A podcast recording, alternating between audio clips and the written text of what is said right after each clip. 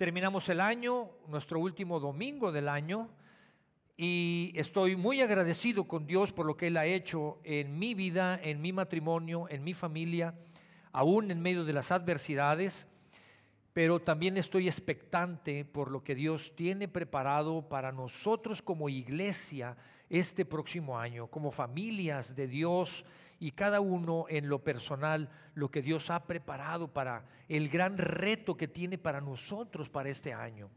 Y me, me sorprende mucho porque verdaderamente cuando preparamos el mensaje, los que predicamos aquí, nunca nos ponemos de acuerdo con quien prepara las canciones o con lo que se va a cantar. Eh, oramos para que Dios vaya poniendo todo en orden, vaya, vaya armando eh, la estructura de lo que va a suceder en domingo. Y me, emociona mucho el pensar y el que hemos cantado que Dios es un Dios de promesa, porque sabes una cosa, Dios, ah, su palabra está llena de promesas y, y yo busqué una promesa para Dios. Yo dije, Dios, ¿tú qué tienes para la iglesia para el próximo año? Hemos estado orando y, Dios me llevó una promesa grande que tiene para, para con nosotros como iglesia, para todos nosotros. Dios anhela y desea de todo corazón que nosotros prosperemos, que tu vida personal prospere, que tu vida familiar prospere, que la iglesia, la comunidad donde tú estás, que es esta, también prospere, porque una iglesia es, somos nosotros. Ser iglesia significa lo que tú hagas o dejes de hacer. Eso es ser iglesia. Y Dios me llevó y, quiero leer un salmo, el Salmo 115. Quiero que me, me sigas en la lectura. El Salmo 115, en sus versos 13 al 15 y dice, Él bendecirá a los que temen al Señor, tanto a pequeños como a grandes. Y quiero hacer un alto aquí. Él va a bendecir a aquellos que le teman a Dios. No hay excepción de personas, no importa si eres pequeño o eres grande. Y quiero hacer un énfasis aquí porque cuando habla de temor a Dios no es el miedo tradicional que te da cuando ves una película de terror y te espantas. Cuando la Biblia habla del temor a Dios se refiere a el respeto que se le debe de tener a Dios. Por lo tanto, lo primero que Dios dice cuando inspira al salmista a escribir este salmo, el anhelo y el deseo de Dios es bendecirte. Por eso Él escribe y dice, Él bendecirá, Él los bendecirá. ¿A quiénes? A los que le teman a Él, es decir, a los que lo respeten, a los que honren a Dios. Él los va a bendecir. Y el verso 14 dice, el Señor los prosperará. El anhelo y el deseo de Dios es prosperar tu vida, prosperar lo que tú haces. El Señor los prosperará a ustedes y viene una bendición tremenda a ustedes y a sus hijos. Benditos sean del Señor, quien hizo los cielos y la tierra. Y lo que está diciendo el salmista, el mismo Dios que hizo los cielos y la tierra, ese mismo Dios te quiere bendecir. Ese mismo Dios te quiere prosperar. Y sabes una cosa, no solamente a ti, la buena noticia es que también quiere prosperar a tus hijos, a tu descendencia. Bueno, Amén. Pero hay una pequeña detalle, hay un pequeño detalle, que siempre en las promesas de Dios también existe una premisa. Y yo he predicado de esto. La premisa es que Dios bendecirá, Dios prosperará no solamente a esa persona, sino a su generación. Pero la premisa es que a los que le temen, a los que lo honran, a los que lo respetan, aquellos que dicen no, porque esto no le agrada a Dios, aquellos que dicen no, no, no, no, mañana, más al rato, ahorita vámonos porque tenemos que llegar temprano y a tiempo para estar en la reunión con Dios. Me voy a reunir con Dios. Voy a separar un tiempo especial para adorar a Dios. Eso es honrarlo, eso es darle su lugar. Y Dios quiere bendecir, quiere prosperar y sabes una cosa, la buena noticia es que esto no es nuevo, esto es desde el origen. desde el diseño de Dios, cuando vamos nosotros al Génesis, si tomamos la Biblia y vamos al principio de la Escritura, cuando Dios hizo los cielos y la tierra, Dios establece que Él formó los cielos y la tierra y Dios da una instrucción al ser humano, crea al hombre y le dice al hombre, yo te voy a dar esta instrucción, quiero que vayan y fructifiquen. Dios bendice al ser humano y le dice, fructifiquen y multiplíquense.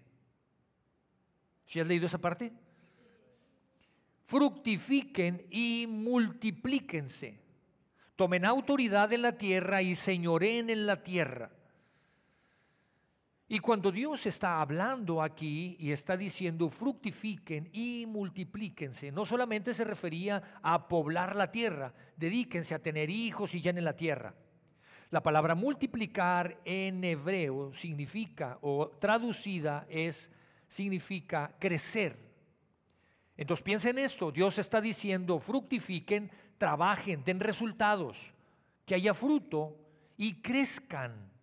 El deseo de Dios es que tú crezcas desde el origen. El deseo de Dios para la familia es que la familia crezca y la familia prospere. Y entonces Dios les dice, señoreen sobre la tierra. Ese es el anhelo de Dios, ese es el deseo de Dios. El punto es que tanto nosotros tomamos y abrazamos esa promesa de Dios. Que tanto estamos dispuestos a abrazar la promesa, pero también abrazar la premisa. Porque es clave para poder abrazar las promesas de Dios. Y yo he hablado sobre esto. Esto significa que necesitamos forjar carácter. Abrazar las promesas de Dios representa y significa forjar carácter para abrazar sus promesas y para cumplir sus premisas. Hay cinco áreas en las cuales, hay muchas áreas en nuestras vidas, muchas áreas de nuestras vidas que necesitan crecer. Cuando Dios habla crecer es yo necesito que tú desarrolles y crezcas más gozo, más amor, más paciencia, más benignidad, más carácter, más recursos, más sabiduría, y Dios quiere que crezcamos en todas las áreas de nuestras vidas, pero quiero que hoy, en esta tarde, cuatro áreas que es importante. No puedo tocar todas las áreas de nuestras vidas, no, no, tenemos el tiempo, pero quiero mencionar cuatro áreas importantes en tu vida y en mi vida, que si trabajamos con ellas, que si las desarrollamos, crecemos, veremos la promesa de Dios y la prosperidad de Dios. Hay otras áreas de nuestras vidas que se beneficiarán si empezamos por estas áreas. Primera área de tu vida que es importante que tú puedas desarrollar de manera intencional hasta el propósito en este año de crecer en sabiduría. ¿Sí? Ser una persona más sabia. ¿Qué dice la escritura a este respecto? Vayamos a ver qué dice la Biblia y qué nos enseña en este sentido. Santiago capítulo 1. Santiago escribe esta carta y se la dirige a la iglesia, no se la dirige a personas que no conocen de Cristo fuera de la iglesia, se la dirige a la iglesia. Santiago capítulo 1, empiezo en el verso 3, dice, pues ya saben que cuando su fe sea puesta a prueba, cuando su fe sea puesta a prueba, producirá en ustedes, ¿qué producirá? firmeza. Lo que Santiago está diciendo, cuando su fe se ponga a prueba, esto va a producir en ustedes carácter. Esto, cuando la fe se ponga a prueba, forjará carácter en ustedes. Partiendo de ahí, él sigue escribiendo y dice, y cuando se desarrolle completamente la firmeza, cuando se desarrolle completamente, cuando se forje completamente su carácter, serán perfectos y maduros, sin que les falte nada. Si a alguno de ustedes le falta sabiduría, pídensela a Dios. Él se las dará porque Dios da a todos en abundancia, sin hacer ninguna sin ningún reproche. Otra versión dice sin hacer excepción de personas. Así es que algo que Dios desea en nosotros para poder forjar carácter, tienes que buscar de manera intencional desarrolla sabiduría, busca tener más sabiduría. Veamos el contexto de lo que está escribiendo Santiago. Santiago escribe esta carta y empiezo en el verso 3 porque los primeros dos versículos son los saludos que hace Santiago a la iglesia. Escribe una carta, les manda saludos, reciban saludos de Santiago, todos ustedes. Ahí se lo agradecen a él cuando está en el cielo. Y Santiago saluda a la iglesia en los primeros dos versos y en el tercer verso se, da, se va de lleno. Y dicen, hey familia, iglesia, cuando su fe se ponga a prueba, cuidado porque eso va a forjar carácter. Si tu fe se pone a prueba, eso forja carácter. Así es que cuando tu fe se ponga a prueba, no te intimides, no retrocedas, que no te dé temor, no te escondas. La, la fe puesta a prueba produce carácter. Ahora, ¿por qué estaba escribiendo esto Santiago? Santiago es hermano de Jesús, era hermano de Jesús. Pero sabes una cosa, Santiago no creyó en Jesús. Bueno, hago un paréntesis, no creía en Jesús. Cuando Jesús empezó su ministerio y cuando Jesús empezó a predicar, y cuando Jesús empezó a predicar el Evangelio, que Él era el Cristo, Santiago decía, no puede ser. Si tú eres mi hermano mayor, ¿cómo me dices que tú eres el Mesías? Lo que en el Antiguo Testamento nos han profetizado que vendrá el Salvador, que Dios enviará al Salvador. Y tú me estás diciendo que tú eres, tú eres mi hermano mayor, tú y yo jugamos a las canicas juntos, tú y yo nos enlodamos juntos. Hicimos travesuras juntos. ¿Cómo me dices que tú eres el Mesías? Y Santiago no creía en eso. Fue puesta a prueba su fe. Pasa el tiempo cuando Jesús sigue predicando, eh, Santiago ve que Jesús hace milagros, hay una crisis en él, hay grandes dudas en Santiago, como las hay en nosotros también, como las puede haber en nosotros. Cuando Santiago ve que Jesús es crucificado y cuando ve que Jesús, su hermano, es resucitado, él cree, él se arrepiente, pide perdón y se convierte en un predicador del Evangelio. Y entonces Santiago escribe esta carta alrededor de 45 años después de Jesús. Y él le escribe a la iglesia y le dice, iglesia, su fe se va a poner a prueba, porque yo lo experimenté, mi fe se puso a prueba. Y saben una cosa, eso forjó mi carácter. Y saben una cosa, iglesia, van a necesitar sabiduría. Yo la necesité para salir adelante. ¿Quieres prosperar? ¿Quieres abrazar las promesas de Dios? Pídele sabiduría a Dios. Yo se la tuve que pedir para entender todo esto que estaba sucediendo. A veces hay cosas que no entendemos que suceden en nuestros matrimonios. A veces no entendemos por qué nuestros hijos se comportan de una manera. A veces no sabemos por qué nuestros padres está sucediendo lo que sucede con ellos. En el entorno del que estamos viviendo. Pero Dios dice, Santiago escribe inspirado por Dios y dice, necesitas más sabiduría. Pídesela a Dios. Dios te la va a dar en abundancia.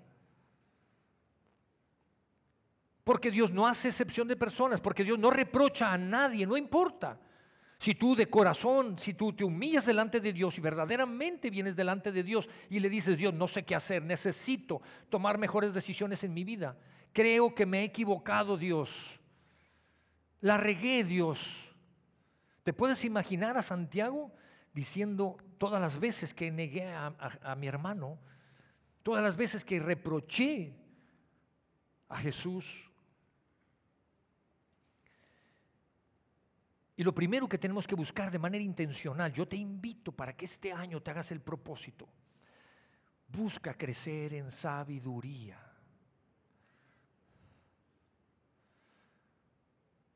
Mi hermano mayor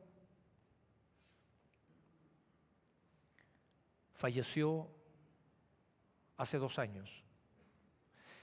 Y mi hermano mayor, pastor en una iglesia en Dallas, cuando él nació, un 29 de diciembre, ah, mi madre estaba en el, hospital naciendo mi hermano y en otro hospital, el mismo día a la misma hora, una cosa sorprendente, el mismo día a la misma hora, una hermana de mi mamá estaba teniendo un hijo también mi abuela, mi abuelita querida, no lleva para dónde correr. Tenía sus dos hijas teniendo hijos en diferentes hospitales.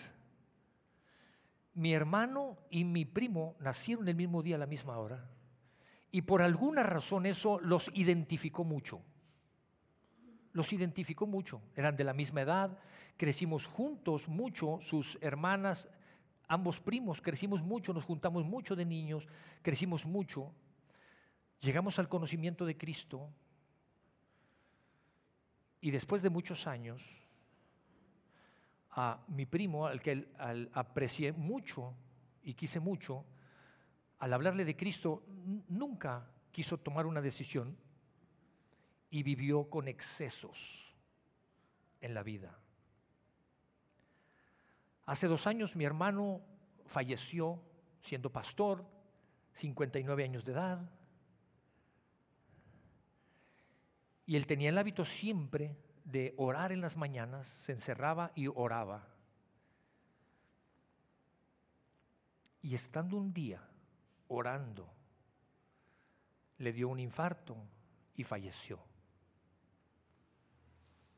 Haciendo lo que gozaba hacer, lo que disfrutaba hacer. A veces hay cosas que no entendemos. Mi primo, hace unos meses, yo creo, falleció también, muy joven también dos años después.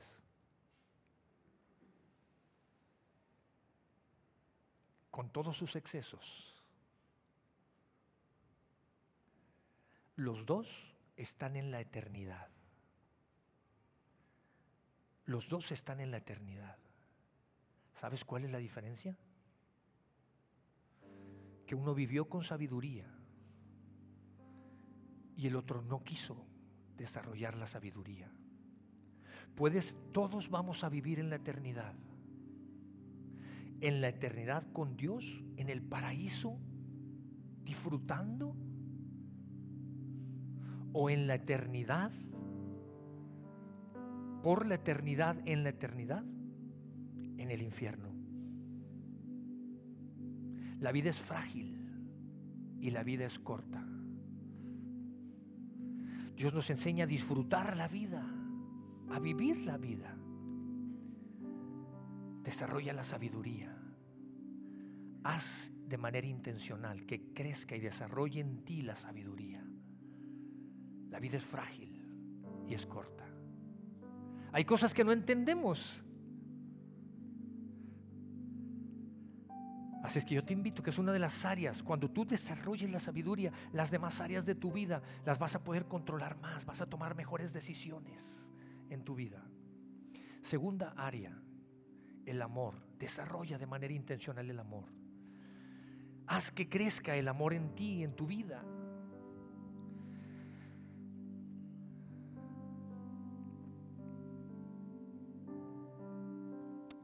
Primera carta a los tesalonicenses. Que el Señor los haga crecer para que se amen más y más unos a otros y a todos tal como nosotros los amamos a ustedes. Me impacta cuando dice Dios y escribe para que se amen, para que crezcan y se amen y hace un énfasis ahí, más y más. Tengo que aprender a amar más y más a mi esposa. Ella tiene que aprender a amarme más y más. Entramos a los 50. Y cuando entras a los 50 muchas cosas cambian. Las hormonas, hay cambios fisiológicos, que es que, que la andropausia y que la quién sabe qué. Cambios de humor. ¿Alguien sabe de qué estoy hablando? ¿O hay puro chavalo aquí? ¿Nadie ha llegado al quinto piso? Tengo que amarla más y me tiene que amar más. Porque nunca había experimentado eso. Y gracias a Dios sigue cuando cuando despierto sigue estando ahí todavía cada día que despierto ahí está a un lado de mí, gracias a Dios. Y Jesús cuando está en la multitud y cuando hay gente que se acerca a Jesús y los que se supone que deberían de saber que eran los líderes religiosos cuestionan a Jesús y le dicen a Jesús, a ver Jesús, ¿cómo está eso de los mandamientos? A ver, y lo, y lo retan y lo ponen y lo quieren cuestionar y quieren que caiga en una trampa y le dicen, ¿cómo está eso de los mandamientos? Y Jesús les dice, mira, el mayor y el principal mandamiento es que ames a Dios. Ama al Señor tu Dios, pero ámalo con todo tu corazón, ámalo con toda tu mente, ámalo con todas tus fuerzas, ámalo con toda tu alma. Entrégalo, entrega tu amor. Crece en tu amor. Y una cosa más les dice Jesús, ama a tu prójimo como a ti mismo. No puedes amar. Yo cuando me despierto la persona más próxima, a mi prójimo inmediato que tengo ahí, es a mi esposa. Y la tengo que amar. Tomo la decisión de amarla y de amar a mis hijos. Aprendí a amar a alguien que no conocía. Acorde. Aprendí a amar a la iglesia. Pero no puedo dar amor si no tengo amor en mí. Por eso Jesús dice, ama a Dios porque Dios te dará más amor para que tú des. No podemos ser como niños en ese sentido. No podemos vivir amargados. Piensa un momento en esto. Imagínate un sábado en la mañana, los niños, dos niños, uno de entre 5 y 7 años, dos años de diferencia.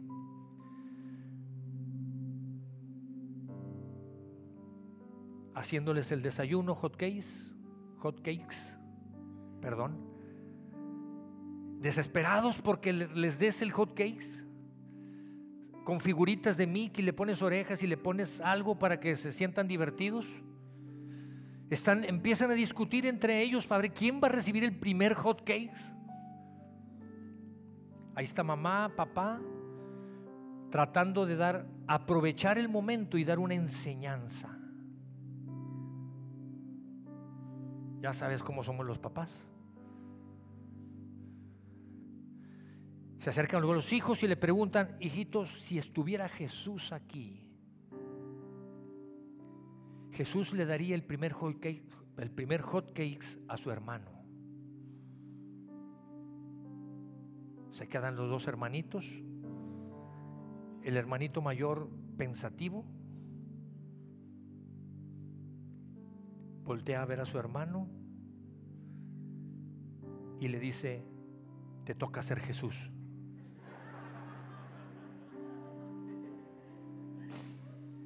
El punto es que son niños y no podemos como adultos tomar esa actitud. Tenemos que crecer y madurar. ¿Estás de acuerdo o no? Tenemos que crecer y madurar. No podemos decir, no, tú primero, no, tú primero, no, tú primero. Y Jesús establece. Y Jesús tuvo que amar a la gente. Nunca amó el pecado. Amó a las personas, mas no amó el pecado. Tercer área en donde necesitamos crecer. Primero dijimos, sabiduría. Tienes que crecer en el amor.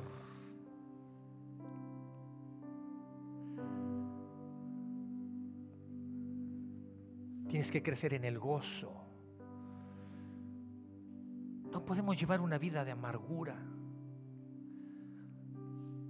Hay personas que no te das cuenta y vas perdiendo el gozo, la alegría, y cuando te das cuenta andas malhumorado y, y, y, volteate a ver. Y, y yo lo he hecho porque de repente me he dado cuenta, ¿y por qué estoy enojado? No vale la pena, hay que resolver las cosas. ¿Y sabes qué dice la escritura con este respecto? Que no perdamos el gozo. Isaías capítulo 29 dice, los mansos rebosarán. Isaías capítulo 29, los mansos rebosarán. Nuevo júbilo, rebosarán, saltará, salpicará nuevo júbilo, procedente de Dios, del Señor, y los pobres se gozarán en el santo de Israel. ¿Y sabes cuál es la clave aquí? dice los mansos. ¿Te acuerdas? El domingo pasado yo prediqué Yo prediqué en esta serie y yo les dije, Jesús enseñó. Jesús en ningún momento dijo, a ver, siéntense en la hamaca, tráiganles una taza de café, unos buñuelos, y se van a dar cuenta a ver qué pasa. Jesús dijo, agarra el arado, póntelo, ponte el, el yugo, mi yugo, porque yo te voy a enseñar. Y Jesús dijo, porque yo soy manso y humilde de corazón. Los mansos, ¿quiénes son los mansos? Los que desarrollan en sí, en el carácter, la mansedumbre. La mansedumbre es aquellos que dejaron de luchar en contra de la voluntad de Dios. Los humildes de corazón son los que buscan a Dios todos los días en humildad y decir, Dios te necesito. Dios, necesito que vengas, necesito que me ayudes, Dios. Dios, necesito que me ayudes con la iglesia. Yo no puedo, definitivamente. Los mansos rebosarán de júbilo. No dice que no va a haber problemas, no dice que va a haber circunstancias adversas, pero cuando le das la buena cara, a cada situación las cosas cambian. Cuando tomas la mejor actitud para enfrentar las cosas, desarrolla, busca desarrollar el gozo. No permitas que las circunstancias amarguen tu vida. El perjudicado vas a ser tú. Y número cuatro, la cuarta área que tienes que trabajar intencionalmente, la fe. Desarrolla la fe. Si no, no tiene sentido las cosas. Estás creyendo que Dios es un Dios de promesas. Estás creyendo que Dios es un Dios de promesas. Segunda a los tesalonicenses dice, capítulo primero, hermanos, siempre debemos dar gracias a Dios por ustedes como es justo, pero su fe se acrecienta cada vez más y en cada uno de ustedes sigue abundando qué? El amor. Si yo no creo en Dios, no va a desarrollar el, el amor en mi vida porque cada vez más y en cada uno de ustedes sigue abundando el amor hacia otros. Tienes que buscar que tu fe crezca de manera intencional. Son cuatro áreas que yo te propongo que trabajes intencionalmente en ellas. Hay muchas áreas otras más. Finanzas, hay muchas otras áreas. Pero cuando hay orden, cuando hay sabiduría, cuando hay fe, cuando no pierdes el gozo, hay otras cosas que empiezan a alinearse en tu vida. Sabes, si queremos abrazar esta promesa preciosa de Dios en este salmo, un salmo precioso, el Salmo 115, Dios bendecirá a los que lo honran. Dios bendecirá a los que lo honran. Dios prosperará. Dios desea prosperar tu vida. ¿Qué significa esto? Significa, en primer lugar, que tienes que creer que las promesas de Dios son para ti. Es sorprendente cuando he platicado con algunas personas y dicen, bueno, es que eso no es para mí, es para otros. Bueno, lo primero que tienes que hacer, esto significa y esto implica que tienes que reconocer, que tienes que creer que esa promesa, este salmo es para ti, que tú lo puedes abrazar. Pero también tienes que creer que hay una premisa y trabajar con la premisa, honrando a Dios para que sus bendiciones, para que la prosperidad de Dios empiece en tu vida. Dos, tienes que trabajar duro. Jesús no dijo, siéntate en la hamaca, tráiganle buñuelos, tráiganle café. Se le está acabando el café, es es refil, gracias. Es refil. Vuelvan a servir café. ¿Lo quieres descafeinado? ¿Lo quieres americano? Capuchino. No. Jesús dijo, toma mi arado, toma mi, mi yugo. Vente, camina conmigo, te voy a enseñar forja carácter como yo forjé el carácter. Es lo que está diciendo Jesús. Vas a aprender de mí. Y te aseguro una cosa, dice Jesús. Si desarrollas la mansedumbre, si eres humilde de corazón, hallarás paz en tu alma. Vienen conflictos, vienen situaciones difíciles que hay que enfrentar. Las vas a enfrentar con paz en tu alma, las vas a enfrentar con gozo. Y sabes una cosa, tu mente va a estar despejada, tomarás mejores decisiones a estar ofuscado, amargado. Bueno, por aquello de, del derecho de, de amargada también, para que no se nos sientan las mujeres.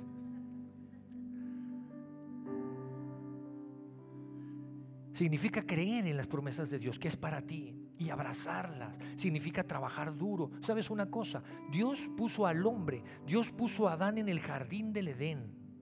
Y sabes una cosa, antes de darle una esposa, le dio trabajo. Si tú lees Génesis, lo primero que hizo Dios cuando puso a Dios en el jardín del Edén, le dio trabajo, le dio chamba. Me lo cuidas y me lo pones a trabajar ese jardincito. Y entonces después le dio esposa.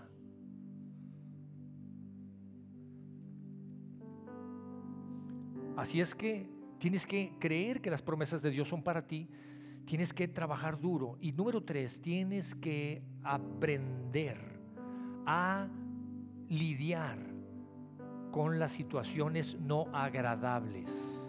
Otra vez, tienes que aprender a lidiar con las situaciones que no son agradables. Tú vas a decir, no, si yo no tengo problema con eso, yo me le enfrento y yo le hablo y yo puedo, no, sí, pero ¿cuál fue el resultado? ¿Fractura? ¿Cuál fue el resultado? ¿Discordia? ¿Cuál fue el resultado? ¿Ruptura? ¿Cuál fue el resultado? ¿Pleito? No, pues eso cualquiera lo hace. Pelearse cualquiera lo hace. Es lo más fácil. No se trata de eso. Se trata de cómo enfrentamos las situaciones que son desagradables y les damos la cara y sacamos el resultado positivo de ello. Para eso estoy pidiendo sabiduría. Para eso no tengo que tomar las decisiones desde un corazón amargo y frustrado. Jesús enfrentó todas las situaciones, por más adversas que fueran, por más desagradables que fueran, las enfrentó. ¿Sabes cuál es el problema en los matrimonios?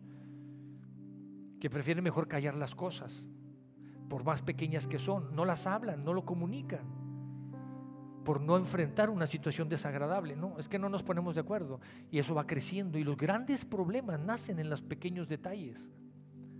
Y llega un momento en que explotan las cosas en las relaciones familiares.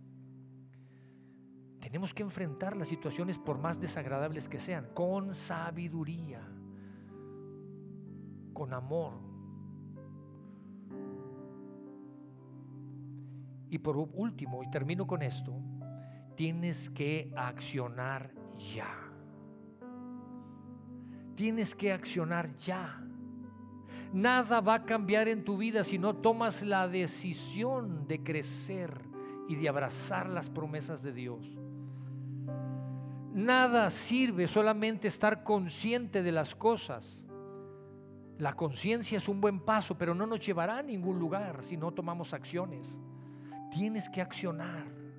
¿Qué vas a hacer este año que entra? Estamos enseñando un año, gracias a Dios. Estoy muy agradecido con Dios en mi vida personal, familiar, con la iglesia, con ustedes. Dios nos levantó, Dios nos sostuvo en estos dos años de pandemia. Pero no podemos quedarnos un año más así.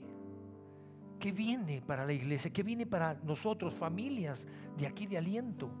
¿Cuáles son los retos que vamos a tomar? Tenemos que accionar ya. Nada va a cambiar si no tomas la decisión de crecer, de abrazar las promesas de Dios, de crecer en sabiduría. Si pudiera hacer un resumen de estos tres domingos, de estos tres mensajes que te diría lo siguiente. Para forjar carácter, necesitas que no te dejes influenciar, no dejes que el ambiente defina tu carácter ni tu futuro. No dejes que el ambiente y la atmósfera que te, don cual te mueves defina tu carácter. Tu carácter lo define los principios de Dios. No dejes que tu futuro sea definido por el ambiente. Hay un plan de Dios para tu vida desde el origen de los tiempos. Camina en la luz porque cuando tú caminas en las verdades de Dios, Él te honrará y te dará más luz. Cuando caminas en esa luz, Él te dará más luz, abrirá tu panorama, abrirá tu visión, la perspectiva te cambiará. Si podemos seguir resumiendo esto, te diría, busca aprender de Jesús, forja carácter como lo hizo Él, pon el, el yugo de Él. Y no te estoy diciendo que te subas a la cruz y que te sacrifiquen. Te estoy diciendo, aprende cómo Él resolvió las cosas. Busca ser manso, que la mansedumbre crezca y se desarrolle en ti. Busca ser una persona humilde de corazón. Desarrolla la sabiduría, busca ser más sabio, más sabia. Busca, busca crecer en el gozo. Y entonces tu carácter se estará forjando. Abrazarás más las promesas de Dios podrás abrazar las premisas y trabajar en las premisas de Dios para abrazar las promesas, la prosperidad y el crecimiento que Dios tiene para tu vida. Próximamente estaremos comunicándoles, iglesia, los planes que tenemos para el próximo año. No podemos quedarnos igual y seguir igual. Y eso implica que nuestras familias crezcan espiritualmente, emocionalmente, que crezcan en nuestra relación familiar, nuestra relación como iglesia, que crezcamos e impactemos la sociedad como iglesia también. No podemos quedarnos igual. Amén. Yo te invito a que te pongas de pie, a que oremos a Dios, a que terminemos esta, este tiempo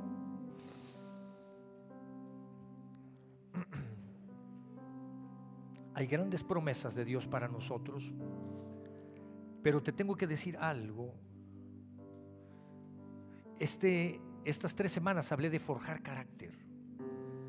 Y el mejor ejemplo de forjar carácter es Jesús nos enseñó sobre eso.